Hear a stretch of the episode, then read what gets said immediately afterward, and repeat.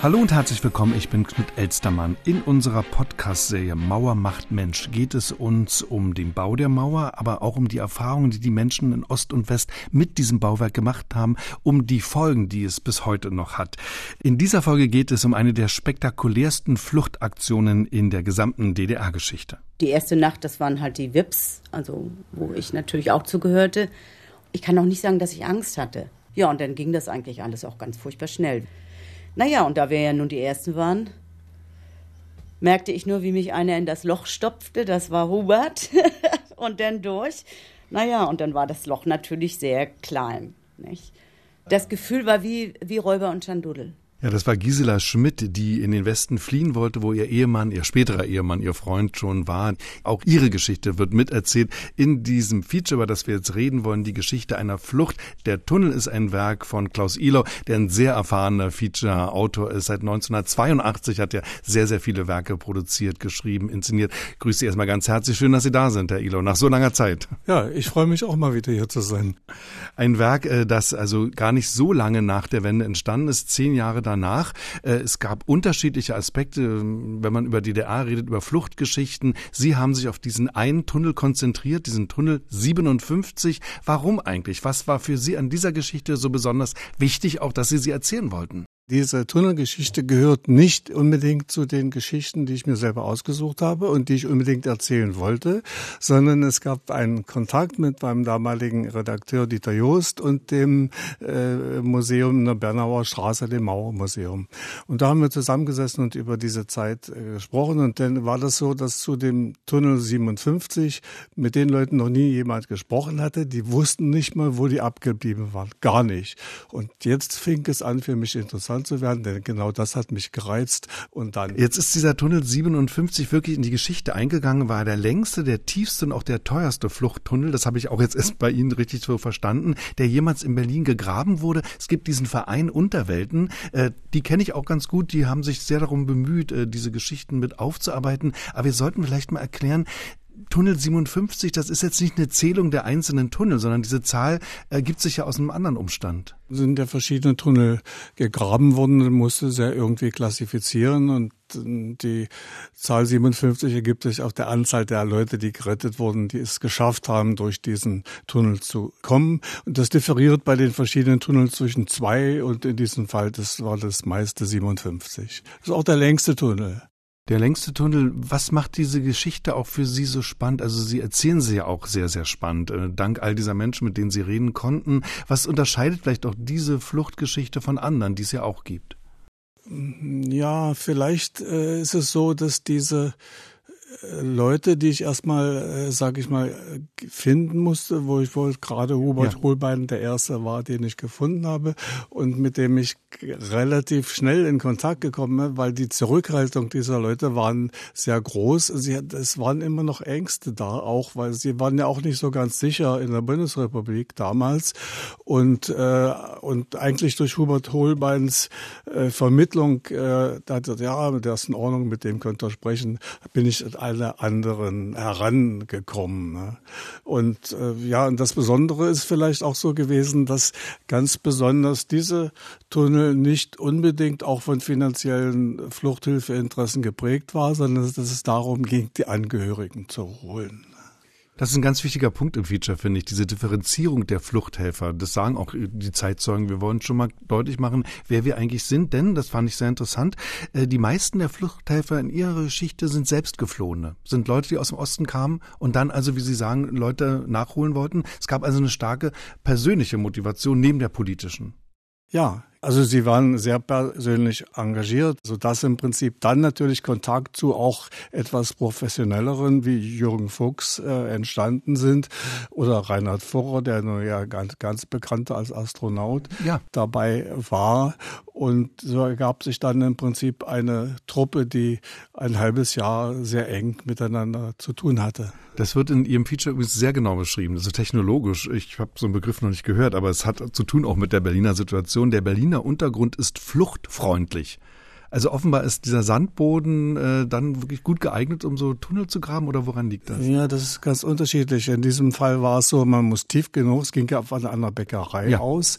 Das Haus war bewohnt, die konnten, mussten 14 Tage in dieser Bäckerei bleiben, mussten dort essen, ihre Notdurft verrichten und dann sind sie, sind sie aber in eine Tiefe von elf Meter gegangen und das war wichtig einfach, weil zwei, drei Meter, da ist alles Mögliche und bei elf Meter ist es schon etwas sicherer, wobei, wenn man denkt, 80 Zentimeter Höhe und noch weniger Breite. Äh, ich weiß nicht, ob ich, äh, obwohl ich eigentlich äh, auch wenig Platzangst habe, ob ich das einfach so über diese Zeit hingekriegt hätte. Mhm. Also das beschreiben Sie sehr genau, finde ich auch technologisch, mal zu verstehen, wie funktioniert sowas eigentlich, wie lebt man auch zusammen. Das sagt da jemand auch, wir haben eigentlich kaserniert gelebt.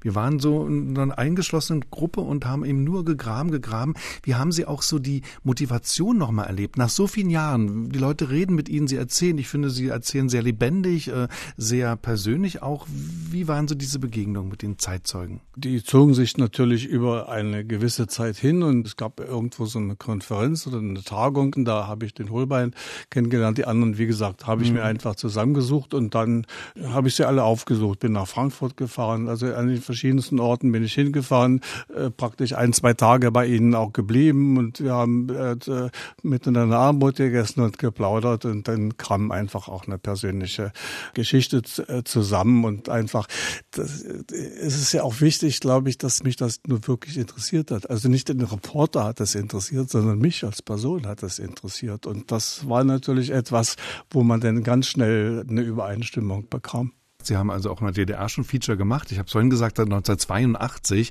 Äh, das war jetzt mal ein neues Thema. Was hat es auch vielleicht bei Ihnen so ausgelöst? Äh, so die Motivation dieser Leute, die DDR zu verlassen, die ja so stark ist, dass sie ja jedes Risiko eingegangen sind. Wie waren da für Sie auch vielleicht so die Vorgänge, die Begegnungen?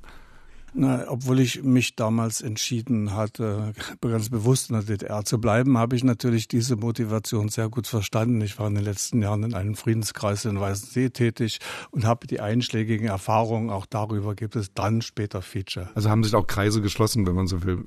Jetzt äh, wollen wir nicht vergessen, dass auch in Ihrem Feature es eine ganz große Rolle spielt, also eine wirklich traumatische Erfahrung, nämlich der Tod von Egon Schulz.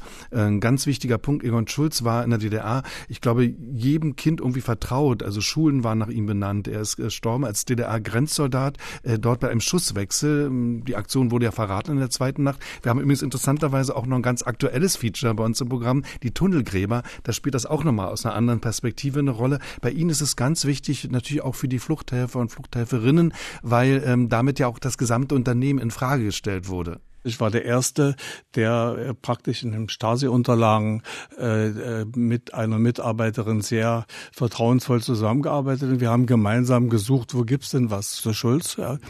Und dann war für mich natürlich erschreckend oder interessant äh, die Pathologieprotokolle. Das waren ja auch die Originale, die ich bekam. Und daraus ergab im Prinzip, dass eigentlich durch wirklich dilettantischen Einsatz der DDR-Polizei oder der DDR-Grenzpolizisten oder des des, des Kommandeurs, wer auch immer da Schuld hat, er im Prinzip von seinen eigenen Leuten durchsiebt worden ist. Und das hat dieses Pathologieprotokoll der Gerichtsmedizin eindeutig beschrieben.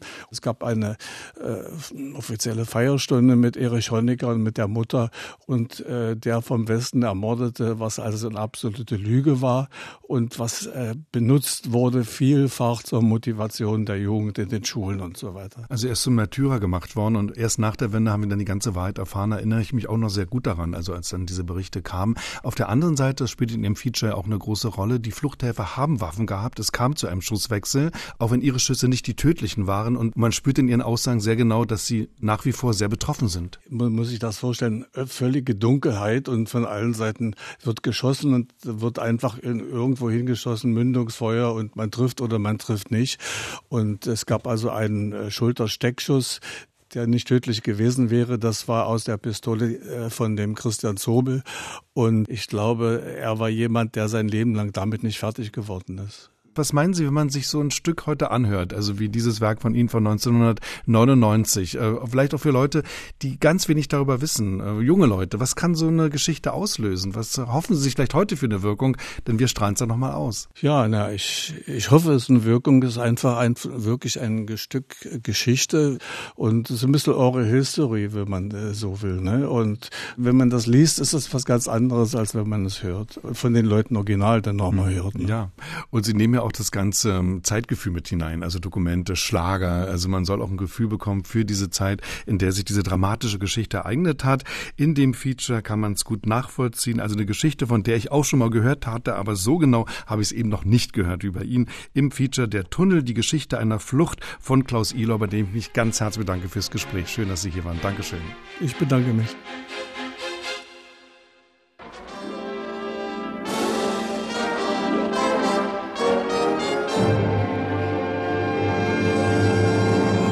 Zeit im Funk. Guten Abend, meine Damen und Herren. Sie hören heute Berlin. Massenflucht durch den Tunnel in der Bernauer Straße. 57 Ostberliner erreichten den freien Teil unserer Stadt. London. Königin Elisabeth startete zum Staatsbesuch nach Kanada. Kopenhagen. Mit der Mistgabel gegen Orchideendiebe. Die Geschichte der virtuosen Brüder Mohr.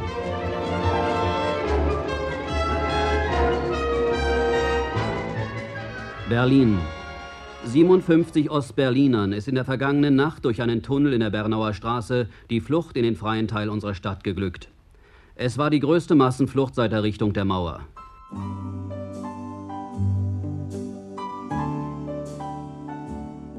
Der Tunnel. Die Geschichte einer Flucht. Feature von Klaus Ilau. Ich hab schon oft geträumt Einmal sind wir wieder, wieder vereint, wenn es auch fern noch scheint. Einmal sind wir wieder, wieder vereint.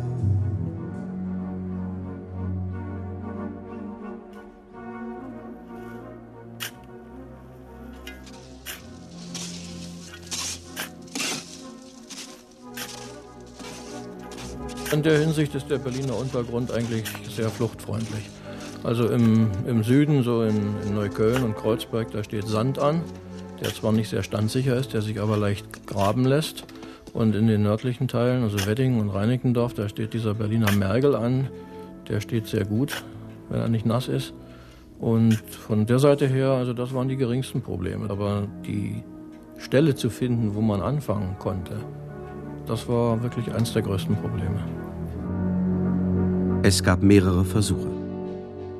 Die Vorbereitung. Wir waren vielleicht sechs oder acht Leute zu Anfang und haben dann gezielt nach Stellen gesucht, wo man so einen Tunnel von Westberlin aus anfangen kann. Das ist ja auch nicht so einfach. Man kann ja nicht einfach in ein Haus gehen, irgendwo klingeln und sagen, haben Sie einen schönen großen Keller, wir würden gerne mal einen Tunnel da bei Ihnen bauen. Joachim Neumann war damals Student, wie die meisten Beteiligten auch. Er wollte Bauingenieur werden, seine Spezialisierung der Tiefbau. Man weiß man nicht, an wen man kommt. Zum anderen muss das ja geheim bleiben und äh, weiß ich, andere Hausbewohner oder sonst irgendjemand darf es ja nicht merken. Auf der anderen Seite braucht man aber einen Keller, denn man muss ja die Erde, die man aus dem Tunnel ausgräbt, irgendwo lassen. Die kann man ja auch nicht auf die Straße schütten. Ich war ja seinerzeit, also Jahrgang 42 bin ich, also als die Mauer gebaut worden sind, äh, keine 20 Jahre.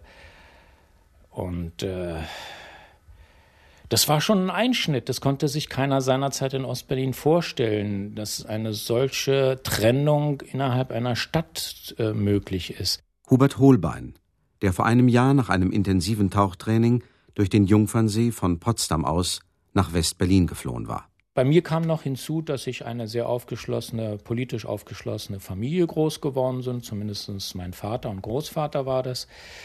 Und die waren alle selbstständig, kleine Kaufleute und somit war es eine kritische Einstellung gegenüber diesem System. Und äh, jeder sagte immer nur, es kann ja gar nicht lange dauern, es muss zusammenbrechen, aus, schon rein aus wirtschaftlichen Gründen heraus. So wie hier gewirtschaftet wird, kann es nicht lange gehen. Das war auch der Grund, weshalb meine Eltern immer sagten, na ja, also wir müssen ja nun nicht alles gleich aufgeben und noch rübergehen. Aber dieses äh, Zusammenbrechen hat ja sehr lange gedauert, wie wir heute wissen. In West-Berlin lernte Hubert Holbein Joachim Neumann kennen. Dem gelang vor einiger Zeit mit dem Pass eines Schweizer Studenten die Flucht. Seine Freundin hat im DDR-Gefängnis gesessen und wollte ebenfalls in den Westen fliehen. Wir hatten ja dann äh, mehrere Bekannte in, in West-Berlin. Die meisten, die äh, waren auch vor kurzem oder längerem aus Ostberlin auf die eine oder andere Art geflüchtet und jeder hatte irgendjemanden, den er noch rüberholen wollte. Und da die Sache mit den Pässen nicht mehr ging, auch die umgebauten Autos immer risikoreicher wurden, weil ja mit Spürhunden gesucht wurde, haben wir natürlich eine Möglichkeit gesucht, wo das Risiko zumindest für die Leute, die weg wollten, minimiert wurde. Und da ist ja der Gedanke naheliegend, äh, zumal ich also Bauingenieurwesen studiert habe, dass man es mal mit einem Tunnel versucht. Die Initiative ging von Wolfgang Fuchs aus, der damals als Schauspieler arbeitete. Er stammte aus Jena und war unter Gewehrfeuer über die Grenze aus der DDR geflohen. Dies war nicht sein erster Tunnel.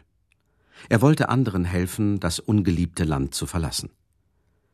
Zu den Studenten, die sich an dem Unternehmen beteiligten, gehörte auch Rainer Furrer, der in Kiel und an der Freien Universität Berlin Physik studierte und Jahre später als deutscher Astronaut in einem amerikanischen Raumschiff die Erde umkreiste.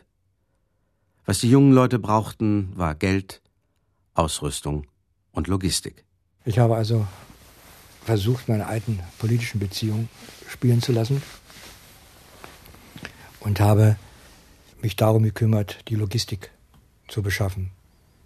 Dazu gehörte einmal die finanziellen Mittel, die zu Anfang von der CDU gegeben wurden. Das waren meiner Erinnerung nach 35.000 Mark und 15.000 Mark vom Stern in Hamburg. Die Mittel waren natürlich ganz schnell aufgebraucht. Wolfgang Kockrow, damals Vertreter der SPD-Jugend in West-Berlin, hatte offizielle Kontakte zur Ostberliner FDJ. Das brachte ihm letztlich viereinhalb Jahre Zuchthaus in der DDR ein. Die Urteilsbegründung Verdacht auf Spionage.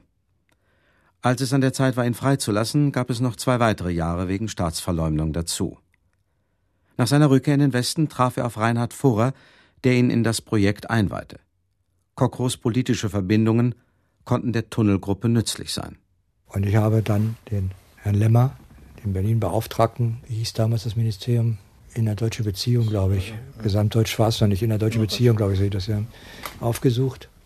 Dem habe ich unsere Lage geschildert und gesagt, dass wir finanzielle Hilfe brauchen und dass wir auch Ausrüstungsgegenstände brauchen. Dazu gehörten Funkgeräte, Gasmasken, Blaulicht. Also ich hatte noch nicht alles aufgezählt und noch nicht alles geschildert, dass ich sehe noch, wie er fast aus seinem Sessel gekippt ist. Er hat sich so nach hinten gebogen, seine Warze auf der Backe sehe ich noch, die da vibrierte. Und er sagte, äh, es ist also völlig unmöglich, dass Sie von uns in irgendeiner Form unterstützt werden können. Sie können sich gar nicht vorstellen, ich, ich, nicht mehr ich verliere meinen Job, die, die Bundesregierung, die, der Berliner Senat, äh, die kommen in Teufelsküche. Also um Gottes Willen, da können wir überhaupt nicht helfen. Verschiedene Ausrüstungsgegenstände fanden dann doch ihren Weg in den Wedding. Und der Tunnel, äh, bei dem es dann letzten Endes geklappt hat, der ja auch in der Bernauer Straße war, der ging von einer alten Bäckerei aus.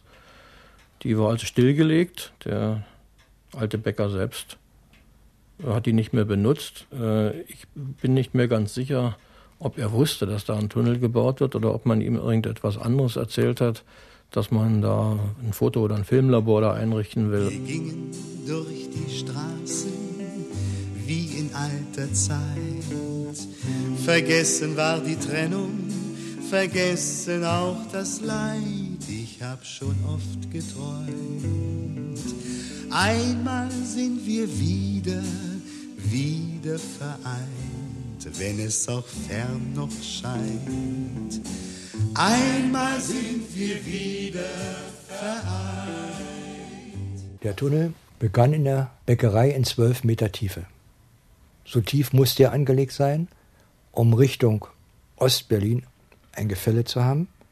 Sonst hätten wir die Sandmassen gar nicht heraustransportieren können. Also der Hund, dieser Wagen mit den vier Gummirädern, lief dann auf der schiefen Ebene wieder zurück und wurde dann der Sand und die anderen Gegenstände, die sich da eben unter Tage anfanden, wurden dann mit dem Flaschenzug hochgezogen. Man hat überhaupt keine Vorstellung, was unterhalb einer Großstadt sich befindet. An alten wie neuen Gasrohren, Telefonleitungen, Lichtleitungen, Kanalisation, alte Fundamente. Es war, also alles musste umgangen werden und alles musste zur Seite geräumt werden. Und wir lebten da unten in den Keller, total abgeschottet, keine Außenkontakte. Äh, wir hatten kein Tageslicht dort. Wir hatten nur eine Wasserleitung.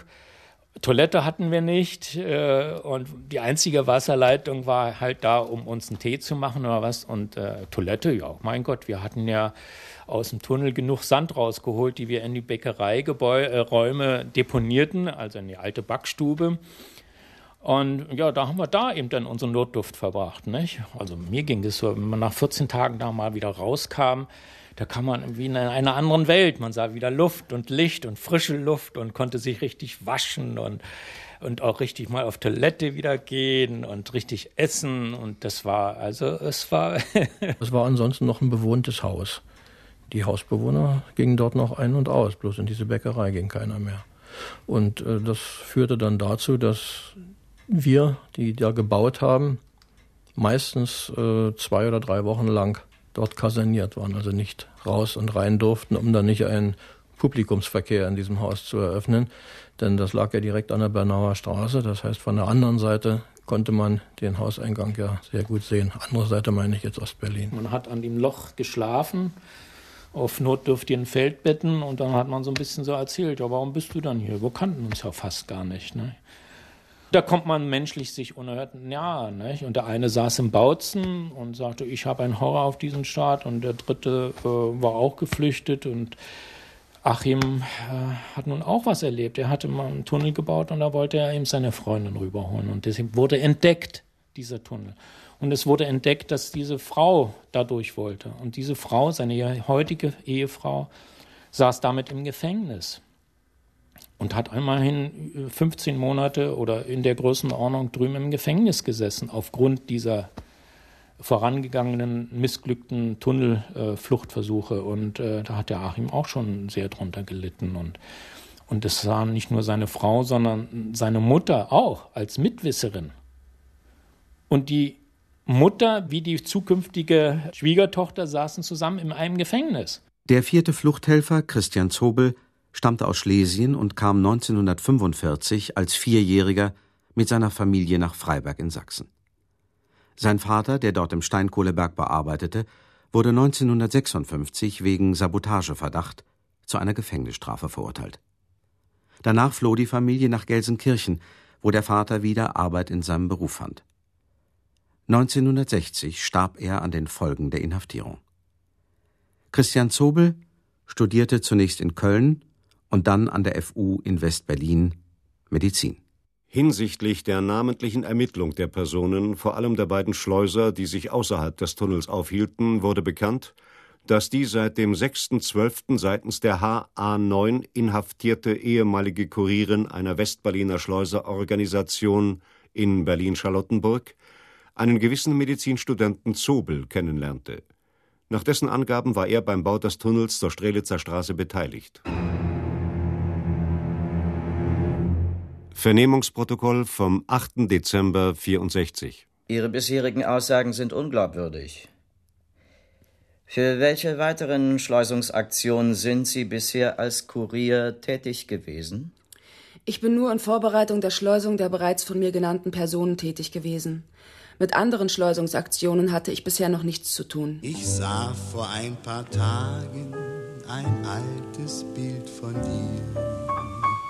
Du gabst es mir vor Jahren, ich trug es stets bei mir. Es gab mir Mut und Hoffnung, ein Wunder wird geschehen. Ich weiß, dass bald der Tag kommt für unser Wiedersehen. Am Tunnel selbst haben 37 in Schichten zu zehn Tagen Studenten gearbeitet und informiert waren über 200 Bürger, die durch diesen Tunnel kommen sollten. Was natürlich eine ungeheure Reisetätigkeit durch Kuriere, Einweisungen, Unterrichtungen nach sich zog.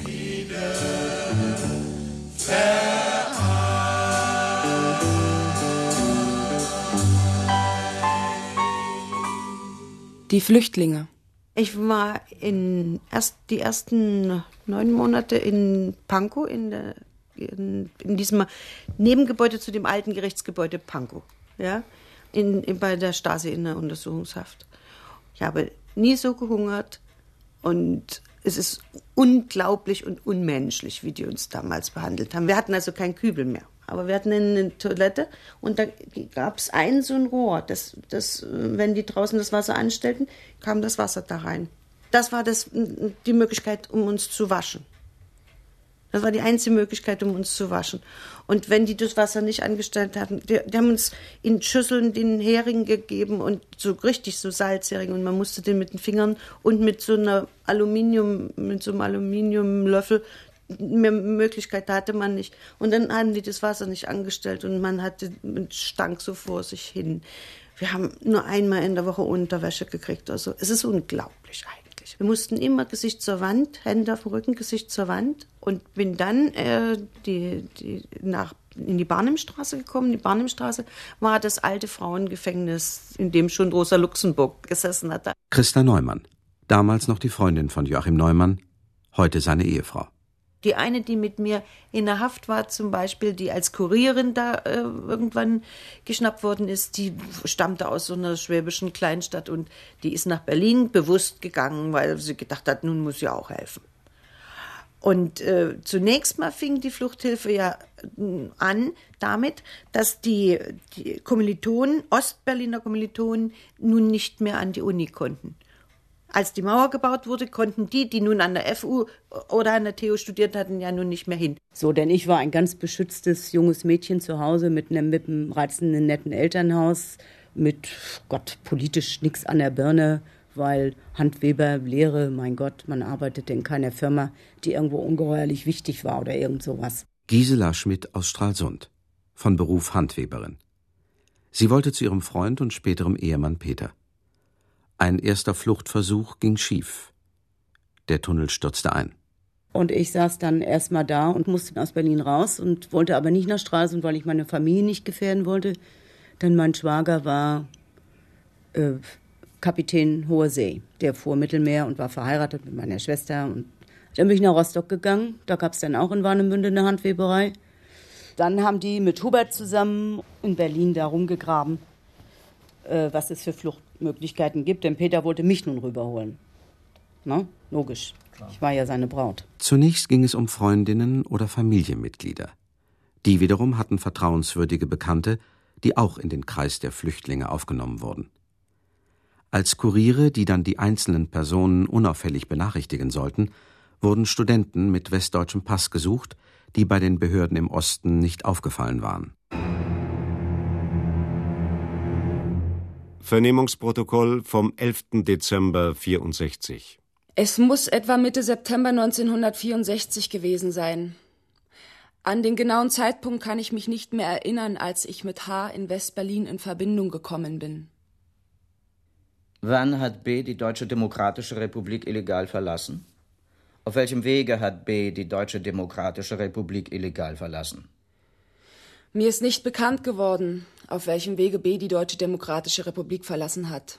In welchem Zusammenhang steht die gegen die Deutsche Demokratische Republik gerichtete Tätigkeit des H mit seiner Verbindung zu B? B hat mit der gegen die Deutsche Demokratische Republik gerichteten Tätigkeit nichts zu tun.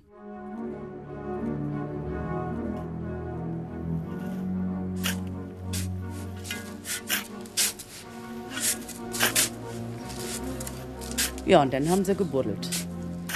Und dann haben sie gebuddelt und dann haben sie gebuddelt und dann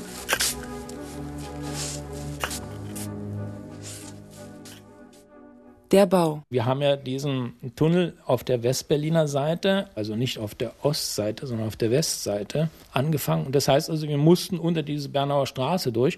Und sie wurde ja damals noch sehr stark befahren von Doppelsteckerbussen. Und wir hörten sie dann, dann, wenn wir da unten im Tunnel waren, da über uns immer lang rumpeln und dachten, mein Gott, nochmal, also vielleicht passiert doch mal was. Aber wir waren so tief, dass wir also keine Probleme hatten an der Stelle. Begonnen wurde wahrscheinlich am 10. April 1964. Einige Beteiligte geben auch ein anderes Datum an.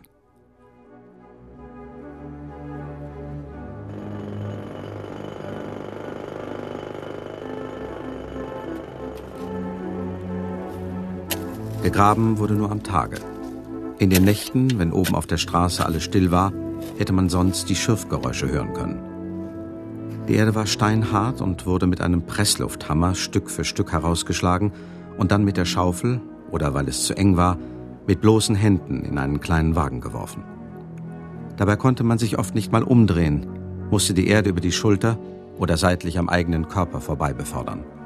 Wir haben oft äh, zusammen im Dreck gelegen dort unten und haben gesagt, Mensch, Meier, hoffentlich passiert uns mal wirklich nichts hier was mit diesen 220 Volt und den Kameraden, die da nicht so, ähm, so wieft sind, so die, die Risiken so abschätzen können, was eigentlich so alles passieren kann.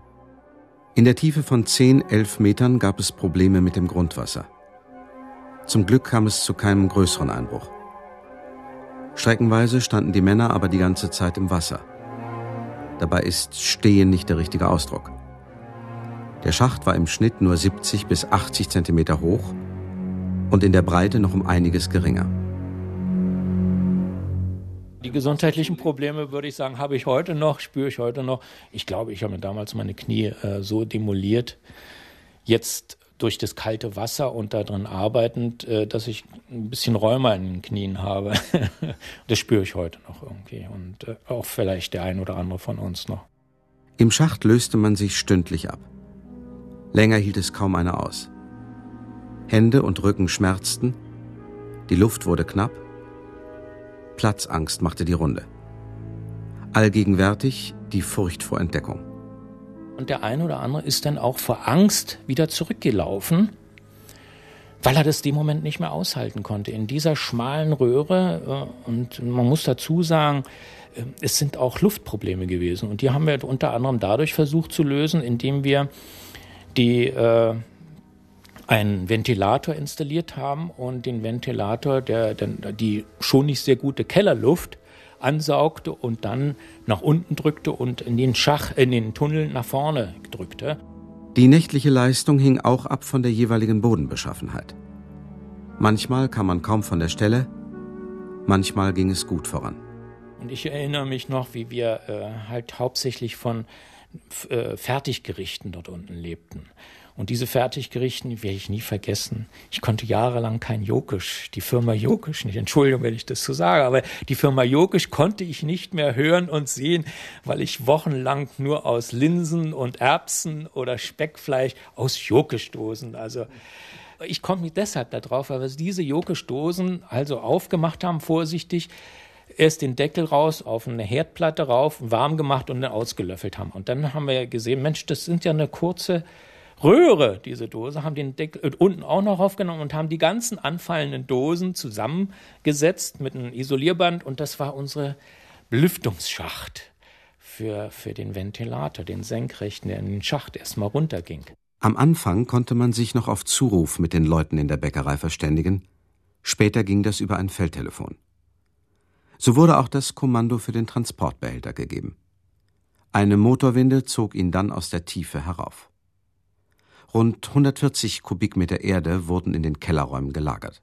Wir wussten ja schon einen Tag oder anderthalb Tage vorher, dass wir jetzt da sind, wo wir raus müssen. Aus irgendeinem Grunde ist der Tunnel früher zu Ende, als wir eigentlich glaubten. Das Ziel der Tunnelbauer war ein Keller im Haus Strelitzer Straße 55 Berlin Mitte. Reinhard Furrer, der mit seinem bundesdeutschen Pass unbehelligt die Seiten wechseln konnte, gab an Ort und Stelle mit Klopfsignalen die Orientierung. Trotzdem merkte man bald, dass der Schacht von seiner ursprünglichen Richtung abwich. Der Tunnel ging geradewegs auf ein unbenutztes Toilettenhäuschen auf dem Hof zu. Jetzt ging es ums Eingemachte, jetzt müsste es ähm, durchgehen. Und ich arbeitete gerade äh, da vorne in der Röhre in 145 Meter Länge und habe dann nun Erde abgekratzt und äh, rausgeholt und stieß dann nur mit diesem Bosch-Hammer auf so eine Tonröhre. Und da hat man natürlich Angst gehabt, aber wir wussten, ah, jetzt müssten wir an diesem Toilettenhäuschen sein und sind dann langsam nach oben. Und dann war also mein Freund Reino, der nun vorher dieses Gebiet im Osten erkundet hat, kam dann also wieder mit runter und dann haben wir äh, zu zweit, zu dritt den Durchstich dann äh, dort gemacht. Das heißt also von unten langsam durch und dann vorsichtig die Erde aufge, macht. Und äh, wir haben kein Tageslicht gesehen, weil wir gerade dann da auch in diesem Häuschen selber waren, nicht? Der 3. Oktober 1964 morgens um 7 Uhr, ein Sonnabend. Nach 176 Nächten im engen kalten Schacht war das Ziel erreicht. Wir wussten, da sieht die Situation so und so aus. Was eine enorme Anspannung, eine enorme Anspannung. Denn äh, es war nicht der erste Mal, dass ein Tunneldurchstich äh, misslang in der Form, dass dann aufgrund der Kenntnisse der Grenztruppen äh, man dann erwartet wurde. Nicht? Dann standen die schon da und hielten einem die Pistole oder sonst was ins Gesicht. Aber glücklicherweise war es eben nicht hier so. Und wir haben das, äh, den Durchstrich dann äh, gemacht und das Loch so weit erweitert, dass man eben dann schön rein und rausgehen kann.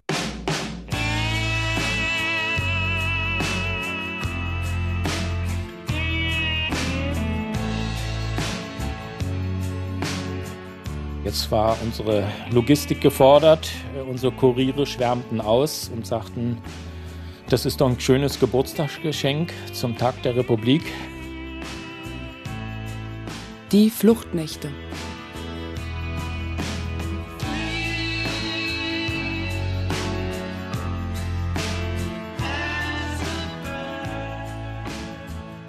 Am 3. Oktober abends um halb acht benachrichtigte ein junger Mann, Christa Neumann, die gerade vor vier Wochen aus der Haft entlassen worden war.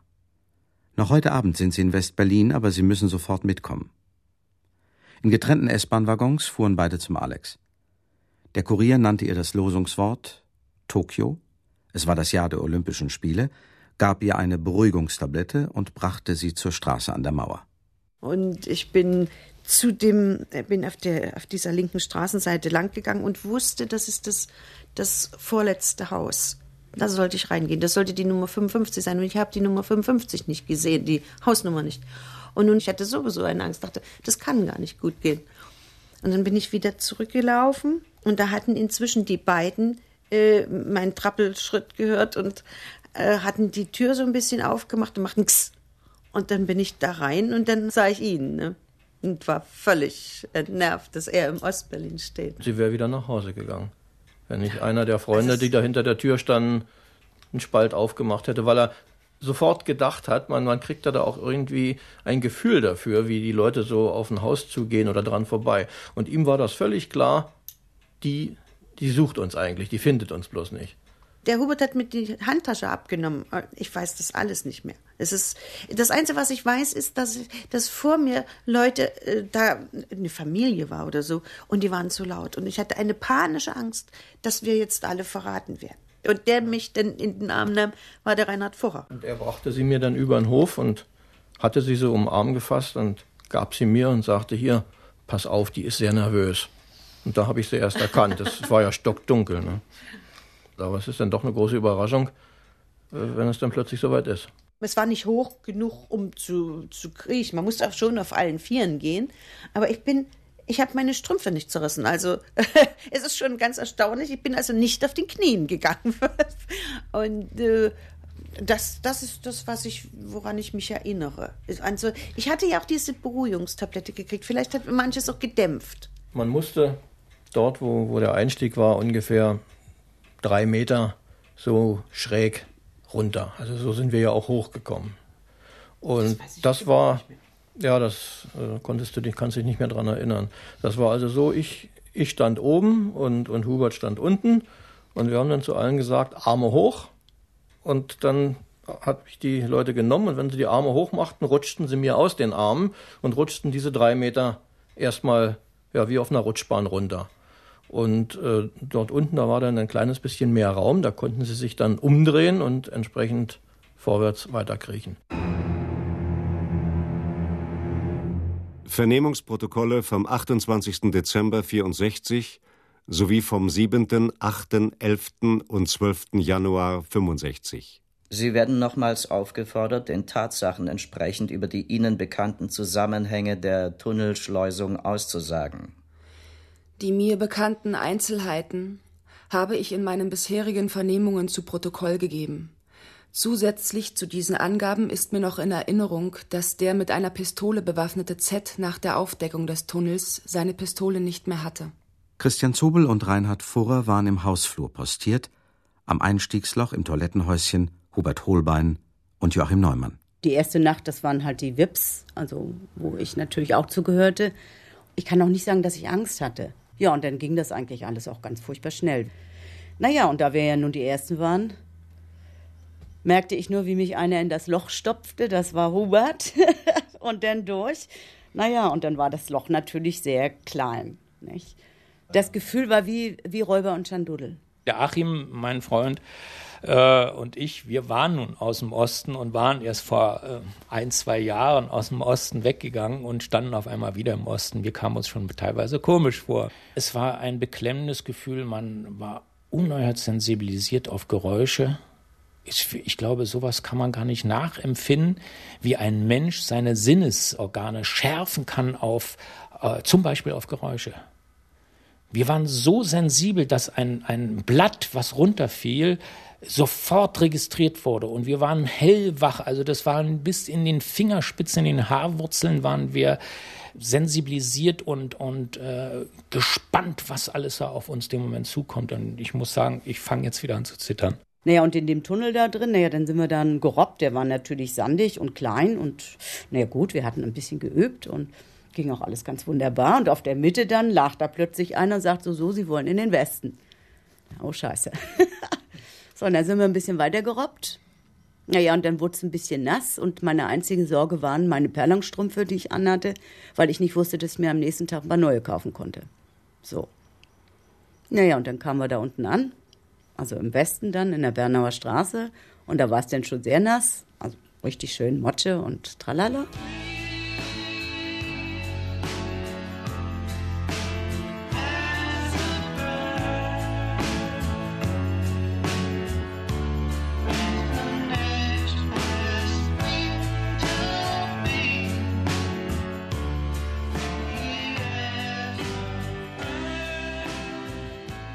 Da gab es dann auch ein paar nette Episoden. Unter anderem kam auf einmal meine Mutter. Ach Gott, ach Gott, ach Gott, ganz aufgeregt. Und nachdem natürlich ähm, das ähm, so war, dass äh, auf dem Hof ja Pflastersteine waren, mussten die Leute, die Personen, die Schuhe ausziehen. Meine Mutter hatte so eine alte, äh, nicht so eine, eine, alte, sondern so einen Nylon-Regenmantel äh, an und der knisterte. Man hörte es schon vom Weiten, dass da jemand kam. Nicht? Und das war natürlich äh, nicht sehr schön.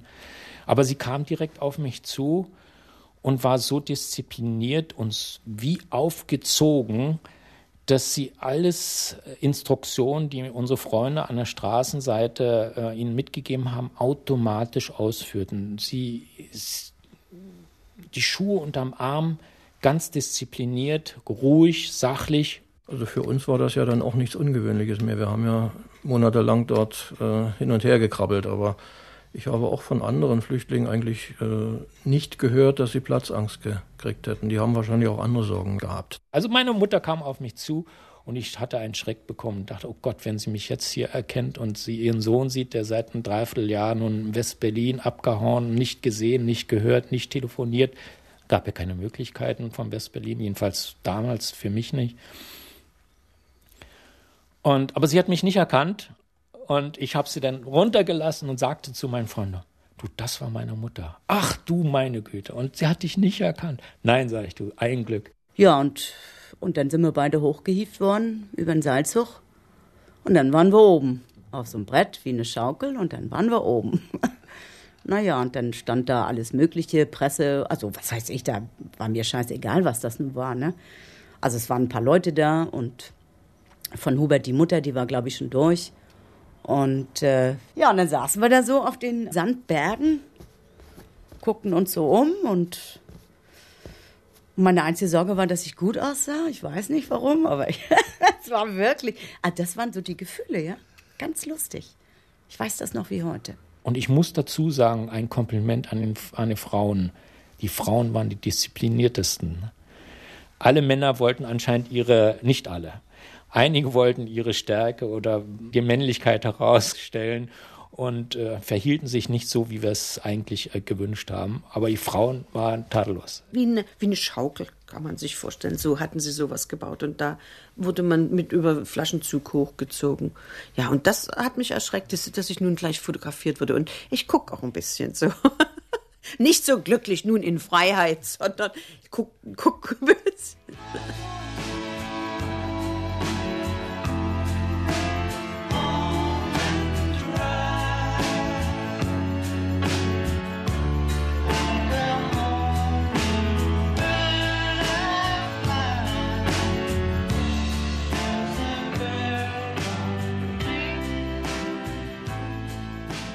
Da kam eine kleinere, ältere Frau, hatte ihre Schuhe unterm Arm beziehungsweise in, Tasche, in der Tasche ihres Mantels.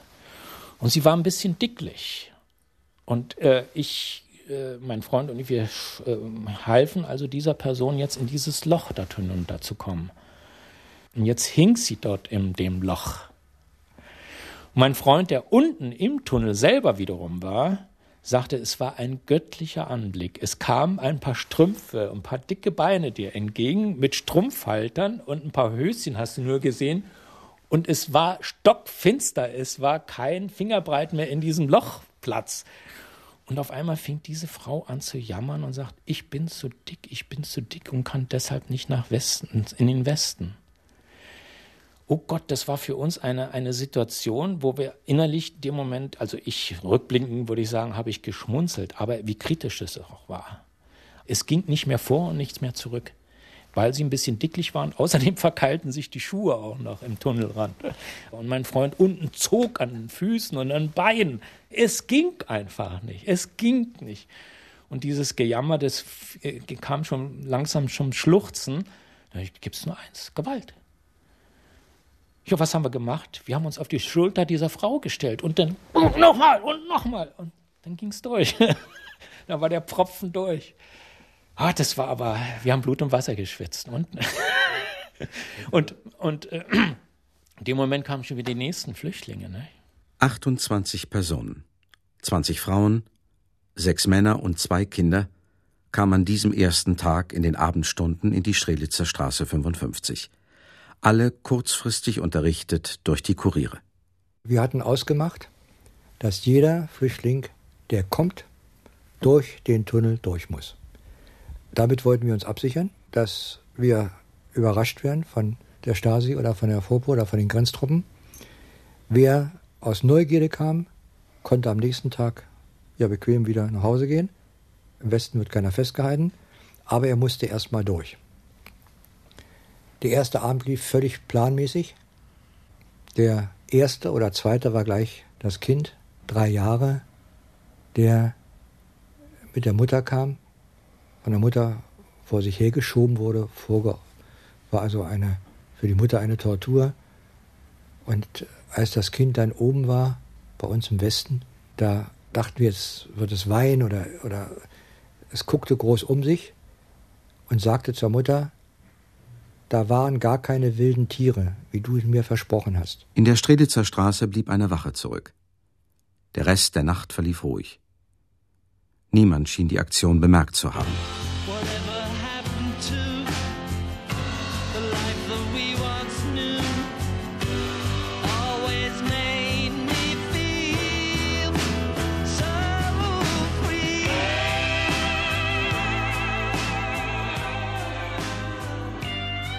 Das Ende.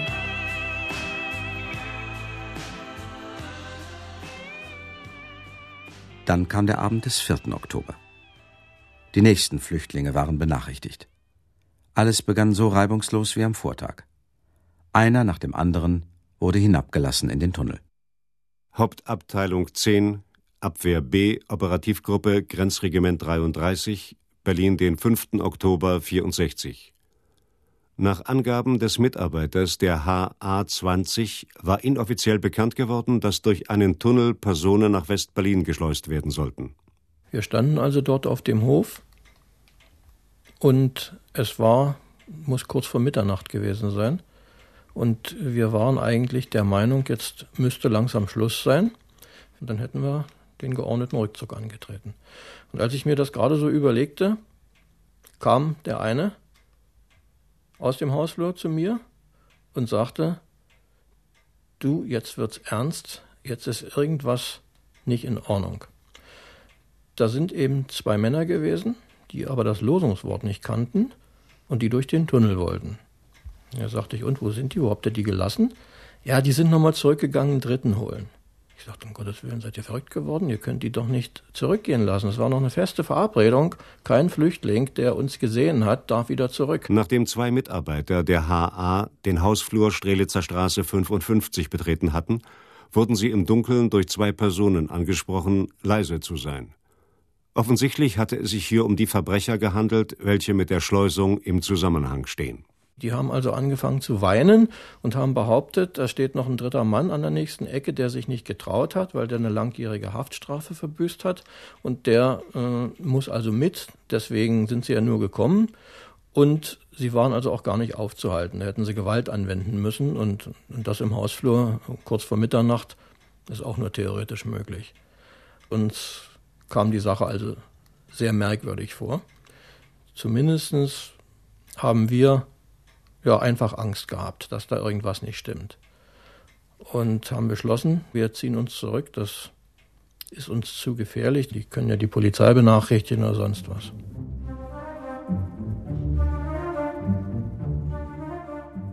Die beiden Mitarbeiter begaben sich wieder aus dem Haus, um zur Unterstützung Angehörige der NVA-Grenztruppen zu holen.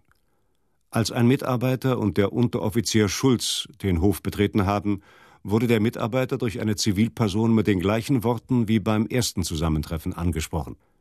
In diesem Moment gab der Mitarbeiter die Anweisung zur Festnahme.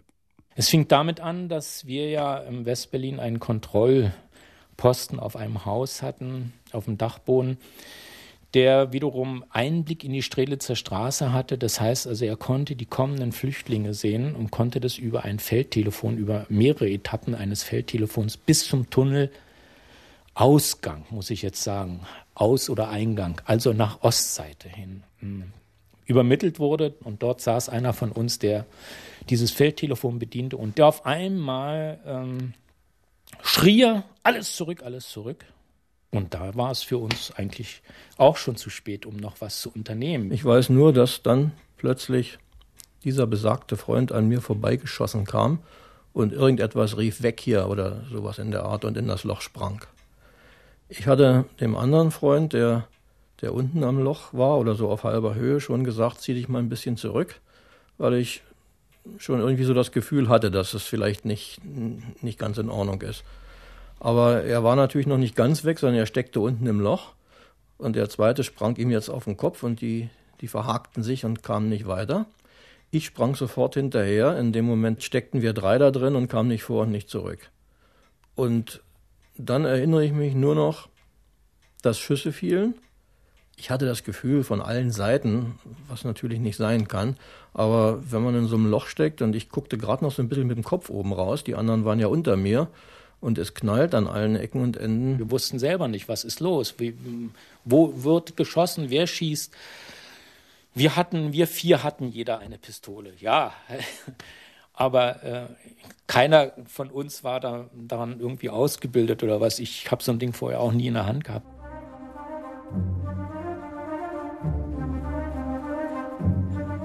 Zum gleichen Zeitpunkt wurde durch einen der Verbrecher das Feuer aus einer Pistole eröffnet.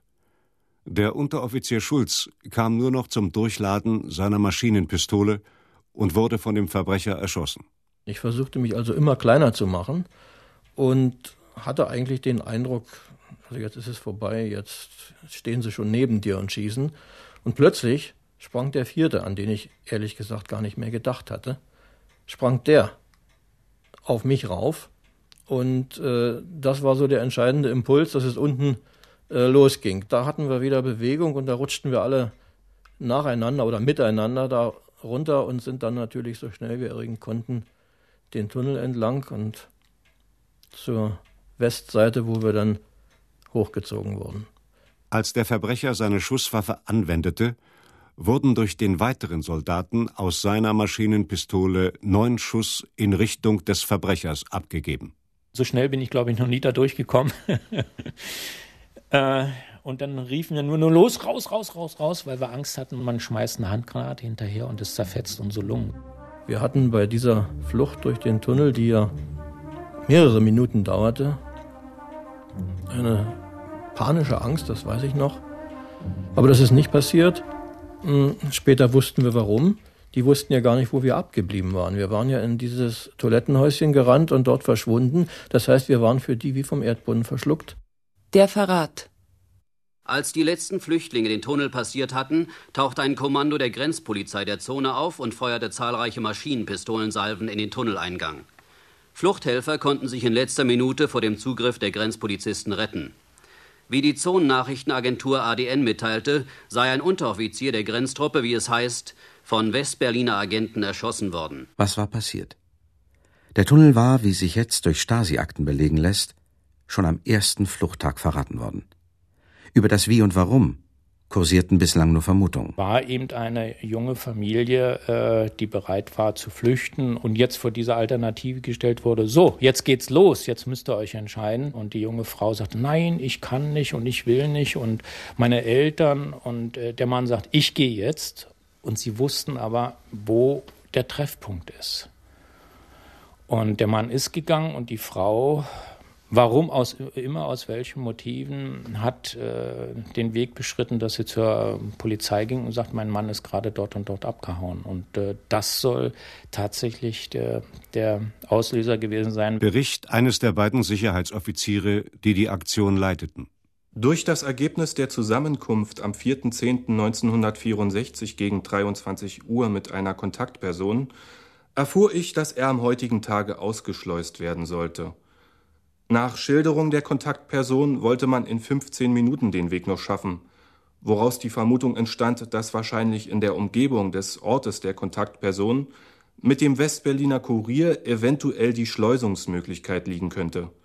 Daraufhin entstand die Meinung, diesen Bereich abzufahren, um zu prüfen, ob sichtbare Hinweise festgelegt werden können. Der Informant war jedoch ein Physiker von der Humboldt-Universität, der vorgegeben hatte, auch fliehen zu wollen. Zu ihm kam am 3. Oktober, also am ersten Fluchtabend, ein Kurier. Am nächsten Tag gab er bei einem konspirativen Treffen alle Angaben weiter, wurde zunächst aber nicht ernst genommen. Zeugenvernehmung. Erhielt ich einen Anruf eines gewissen Herrn Baum. Er begrüßte mich mit den Worten Ich soll Ihnen aus Westdeutschland schöne Grüße bestellen. Er fragte mich, ob mir die U-Bahn-Gaststätte am Bahnhof Dimitrovstraße bekannt sei. Dann erklärte er mir, dass die Flucht durch einen bereits geschaffenen Tunnel vor sich gehen solle. Darauf führte ich als Gründe an, dass ich noch meine persönlichen Unterlagen für meine Promotion in der Arbeitsstelle hätte. Jedoch die Zeit bis 22 Uhr am selben Tag zu kurz sei.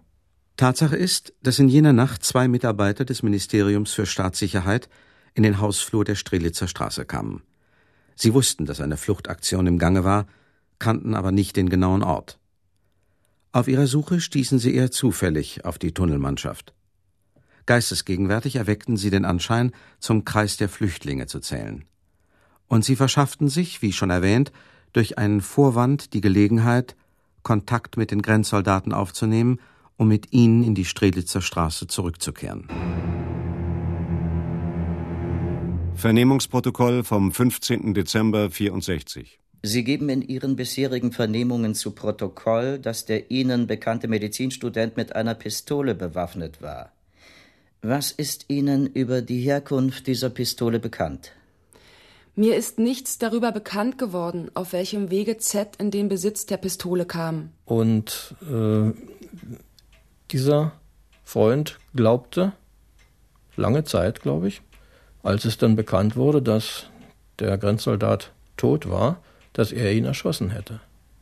Denn er hat gesagt, ich habe ja tatsächlich geschossen. Ich habe ein paar Schüsse mit meiner Pistole abgegeben. Und er ist damit sicherlich nicht besonders äh, gut fertig geworden. Nach allem, was man heute weiß, hat sich Folgendes abgespielt. Reinhard Furrer, der im Hausflur stand und plötzlich die Maschinenpistole sah, konnte sich unauffällig in den dunklen Hof zurückziehen. Dort befand sich Christian Zobel, der einen Warnschuss abgab um von seinem Freund abzulenken. Der DDR-Unteroffizier Egon Schulz verließ die Deckung des Hausflures und gelangte auf den Hof, wo er mehrere Schüsse in die Richtung des Mündungsfeuers abgab. Christian Zobel, zum Toilettenhäuschen laufend, schoss seinerseits aus der Pistole ins Dunkle. Einer dieser Schüsse traf die Lunge von Egon Schulz. Er stürzte und im Fallen wurde sein Körper von mehreren Schüssen aus der Maschinenpistole des hinter ihm stehenden Grenzers getroffen. Minuten später war der 20-jährige Lehrer aus Rostock tot. Wir vier Personen, wir vier, äh, die jetzt an dieser Schießerei unmittelbar beteiligt waren, wurden in Westberlin von der Staatsanwalt vernommen. Und aufgrund der Gesamtsituation sind wir auch verurteilt worden zu Geldstrafen. Schon allein aufgrund der Tatsache, dass wir es nicht geleugnet hatten, dass wir eine Pistole bei uns hatten. Das war äh, der eigentliche Verurteilungsgrund Waffenbesitz. Die Staatssicherheit versuchte fieberhaft Informationen über die Beteiligten zu erhalten. Als später einer der Flüchtlinge aus Sehnsucht nach seiner Familie in die DDR zurückkehrte, hatte man eine Quelle. Der Mann wurde sofort festgenommen und intensiv verhört. Hauptabteilung 9 zum Untersuchungsvorgang 15-3901-64 gegen Unbekannt. Operative Überprüfungen ergaben, dass es sich nur um den Sohn der in Berlin-Adlershof wohnhaft gewesenen H. handeln kann. Diese beiden Personen, also Hubert Holbein und Christian Zobel, stehen im dringenden Verdacht, der Mörder und sein Helfer des NVA-Angehörigen Egon Schulz zu sein. Da war Unterstützung, soweit ich es weiß, von der Staatsanwalt in Ostberlin angefordert worden und äh, war aber nicht in dieser Form erfolgreich. Möglicherweise aufgrund der Tatsache, dass der äh, Egon Schulz durchsiebt war von den eigenen äh, Kameraden. Unwissentlich möglicherweise. Nachdem dieser Obduktionsbefund wohl so ausgefallen ist, hat man das natürlich äh, totgeschwiegen und hat möglicherweise auch diesen Obduktionsbericht äh, verschwinden lassen. Also mir ist er nicht bekannt und soweit ich weiß, ist es auch der Westberliner Staatsanwaltschaft nicht bekannt. Nach der Wende, als die Stasi-Akten zugänglich waren, nahm man das Verfahren gegen Hubert Holbein und Joachim Neumann wieder auf. Es wurde dann aber endgültig eingestellt, weil das nunmehr vorliegende Material die Angeklagten entlastete. Bericht über die Obduktion des Gerichtsmedizinischen Instituts der Humboldt-Universität Berlin. Unmittelbare Todesursache Tod durch Verbluten in das Körperinnere infolge Zerstörung der Körperschlagader. Unter den sieben Einschussverletzungen befand sich der vom Täter abgefeuerte Steckschuss, der als erster Schuss an der Vorderseite der linken Schulter eine Einschussöffnung verursachte. Das hier eingedrungene Projektil zerstörte die Brustweichteile, die Lunge quer und blieb auf der Körperrückseite in der Muskulatur rechts hinten stecken. Außer dem vom Täter abgegebenen Steckschuss verlaufen die anderen Ein- und Ausschüsse sowie die zwei Streifschüsse in Körperlängstrichtung von oben nach unten. Hierbei wurde die Aorta des Brustraumes tangential aufgepflügt, was zu einer Blutung von 1000 Milliliter Blut in den linken Brustraum führte. Das gefundene Projektil wurde aus der Maschinenpistole Kalaschnikow abgefeuert. In Ost und West stürzten sich Politik und Medien mit großer Vehemenz auf das Ereignis. Jede Seite versuchte daraus ideologisches Kapital zu schlagen. Schlagzeilen machte der Tunnel in jedem Fall.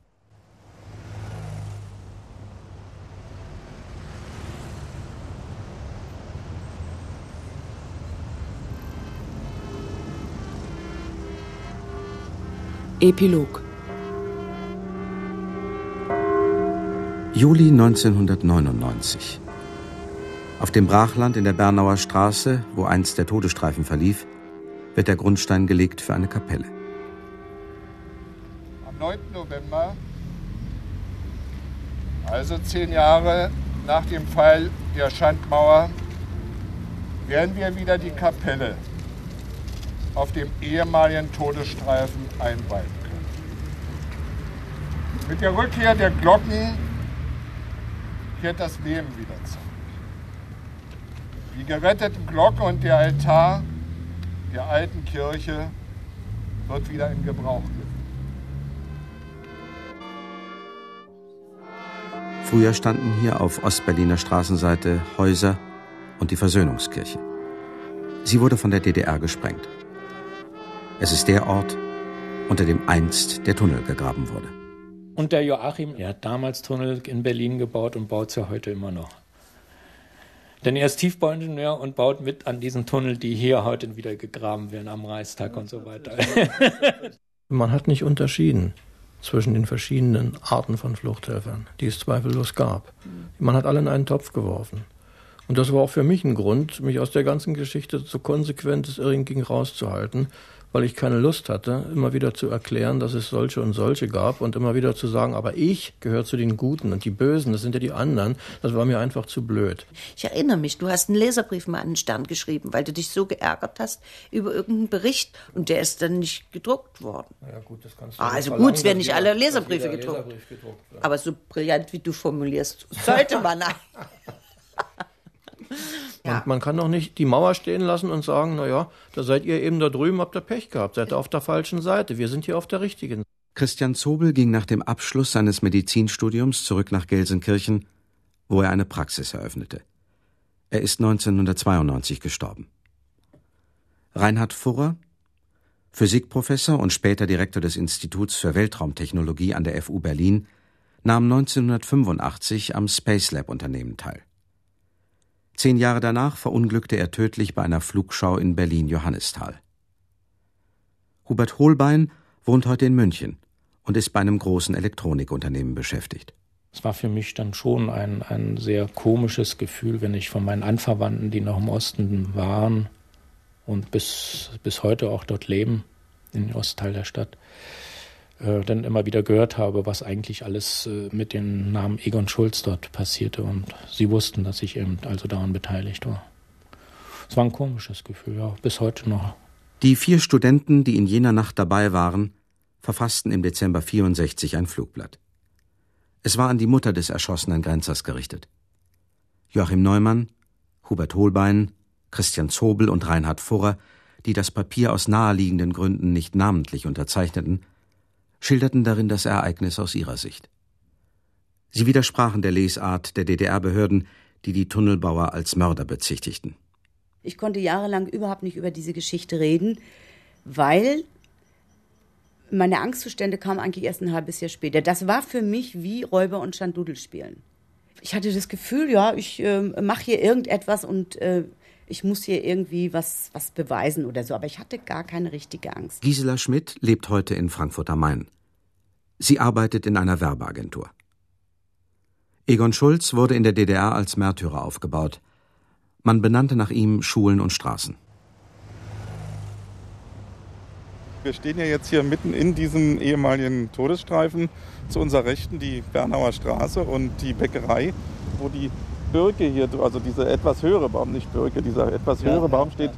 da rechts davon, also ziemlich in einer geraden Linie zu, zu dem Haus, zu dem Hof, wo nachher hinten diese Sache dann geendet hat. Ja, zwar nicht ganz gewollt, aber eben geendet hat der Tunnel. Rainer Just vom Dokumentationszentrum der Gedenkstätte Berliner Mauer.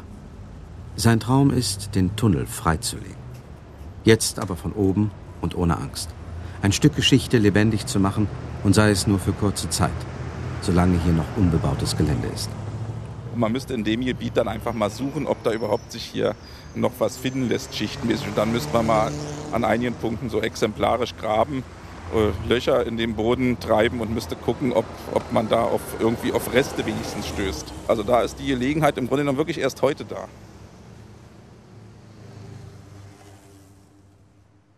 Im Tunnel sichergestellte Gegenstände eine Handtasche mit genauer Inhaltsangabe, zwei Ausgaben des Spiegel, eine angebrochene Schachtel HB, eine angeschnittene Herrenhose, ein Kruzifix, ein Schlafsack, ein Handtuch, eine Flasche Schnaps Marke Zubrowka, eine Brille mit Etui, ein paar Gummistiefel, zwei Paar Knieschützer, zwei Paar Pumps, zwei Gasmasken zwei Stablampen, ein Perlonbeutel mit Stethoskop, ein Spaten, ein Hammer, ein Seitenschneider, sechs leere Bierflaschen, eine Schokoladenpackung Karine.